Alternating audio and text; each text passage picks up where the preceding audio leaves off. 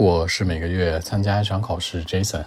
关于二零二三年四月二十九号雅思考情分析汇总，由于在考场附近录制，难免有些杂音，不要介意。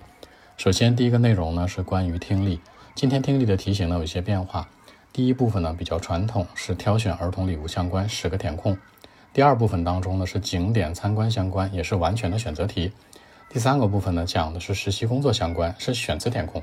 大家注意一下，这个部分其实你可以把它理解为呃选择，也可以把它理解为填空，是两者的一个结合。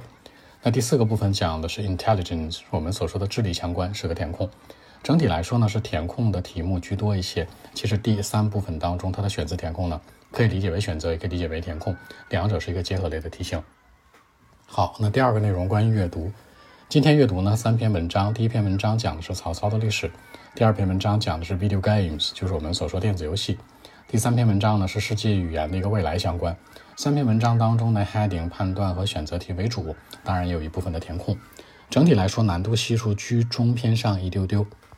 好，写作，写作小作文今天是一个传统传统的 bar chart 的一个柱状图，讲的是2004到2008年这四年之间呢，申请欧洲大学的人数变化，由四个国家：美国、日本、中国和俄罗斯。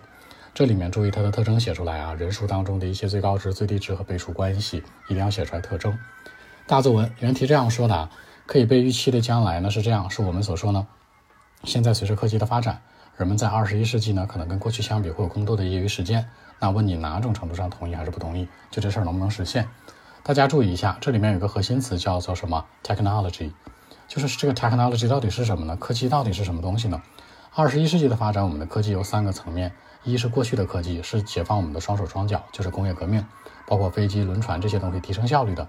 而现代科技是什么呢？解放人们的思想意识的，就是 Internet，那互联网。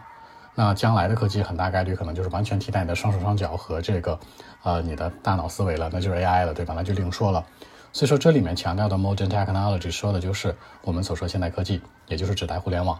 有了互联网之后，人们业余时间更多了。大家能同意不？你站在这个维度去考虑，其实这个题就很好写了。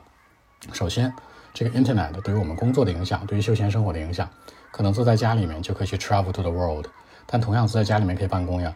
所以人们现在工作的量、工作时长方方面面，其实比以前的压力要大，对不对？社会现状来说，所以最后这个题目呢，你不同意它可能会更好写一些，因为 Internet 对于我们的业余活动和休闲给了很多提供，但是工作的压力和相关也是更多的，所以这样去写文章的时候可能会更高一些。